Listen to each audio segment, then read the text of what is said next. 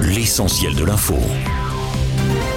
Presque un an après sa dernière visite à Marseille, le président de la République Emmanuel Macron revient dans la cité phocéenne pendant trois jours à partir d'aujourd'hui. Le chef de l'État va ainsi lancer le deuxième acte de son plan Marseille en grand, lancé en septembre 2021 avec à la clé euh, des investissements dans l'éducation, la sécurité, la culture, les logements ou les transports. J'ajoute qu'avant sa visite, le président a accordé une interview à la Provence. Il a notamment abordé la question de la consommation de drogue. D'après lui, impossible de lutter contre le trafic sans lutter contre les consommateurs. Emmanuel Macron a notamment annoncer un décret d'ici la fin de l'été pour que les amendes soient payées immédiatement en liquide ou en carte bancaire.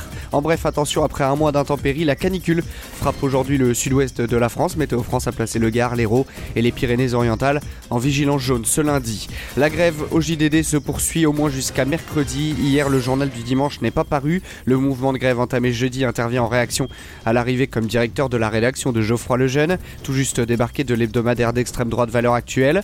30 sociétés de journalistes journaliste dénonce justement dans une tribune publiée hier l'arrivée de Geoffroy Lejeune.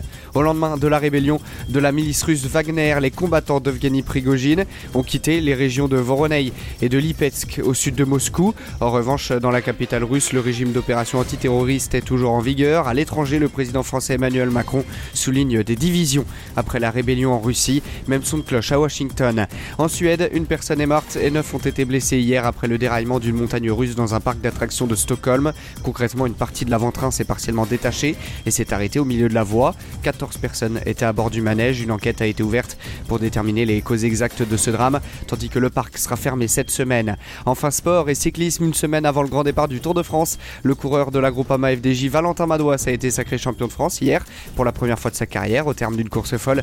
Et alors que tout le monde attendait Julien Alaphilippe, le Breton a clairement été le plus fort sur un parcours très exigeant. Il devance son coéquipier Rudy Mollard et Julien Bernard et succède ainsi à Florian Sénéchal. Studio News, l'essentiel de l'info.